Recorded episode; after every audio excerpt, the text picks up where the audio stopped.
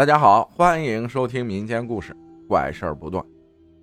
我是九零年出生在福建闽南地区的，我们这里比较迷信神佛。小时候也就三四岁的时候，那时候晚上睡觉都会拿个小桶放在房间里，晚上都会开个小灯睡觉。半夜睡得迷迷糊糊起来尿尿，尿完了走到床上躺下，不经意的往桶那里看了，就看到一个黑黑的人影站在角落。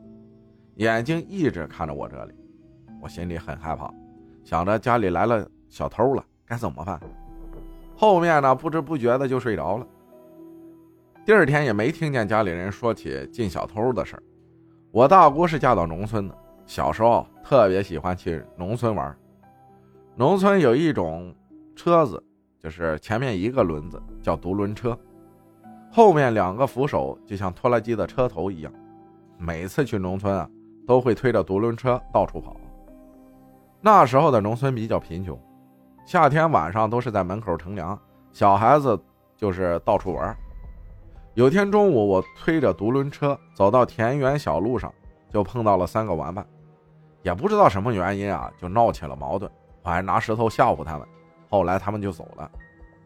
我继续推着独轮车往前面走，可能是踩到泥巴了，穿着人字拖特别不舒服。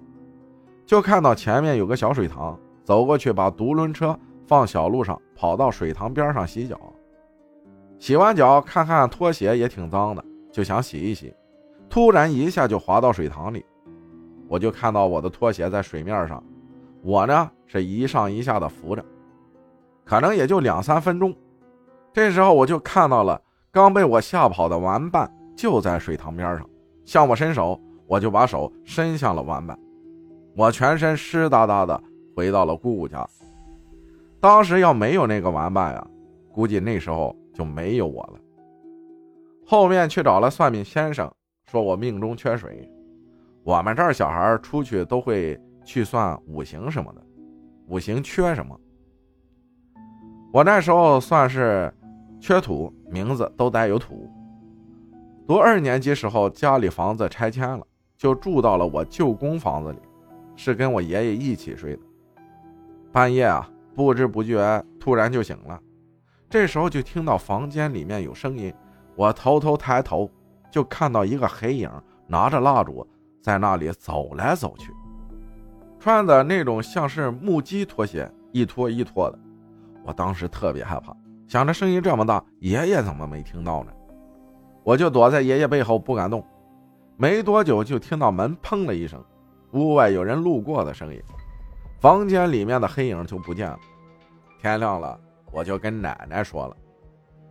奶奶说那个是他爸爸，以前就是穿着黑衣服，穿着木拖鞋，在那房间里面坐的好好的，突然倒下，人就没了。爷爷呢是在我读四年级的时候走的，我奶奶都会把家里的瓶瓶罐罐、纸皮什么的挑去卖。那天我跟奶奶一起去的。卖完了，回来的路上还给我买了冰棒吃。晚上睡觉的时候，感觉脸被人捏了一下，我用手去推开，觉得冰冰凉凉的，有点粗糙。白天了，就跟我妈讲了昨晚奶奶捏我脸。我妈说：“你奶奶怎么会半夜捏你脸呢？肯定是你的爷爷想你了。”读五年级时候，夏天。班级里的同学放学，几个人跑去水库游泳。那个水库在我们那里出了名的，死了很多人。同学说他们在潜水的地方游，我当时也心动了，放学呢也跟着他们去了。我当时脱光就下水，想憋气看看能憋多久，就潜下水去。突然就看到水里有个红红的东西在游动，等再仔细看的时候就不见了。当时我有点害怕，想到了小时候的事儿，就上岸了。后面放暑假了，就不再去了。等开学的时候，听同学说，他们几个暑假还去游泳，结果一个溺水，另外两个人去伸手，结果三个人都没了。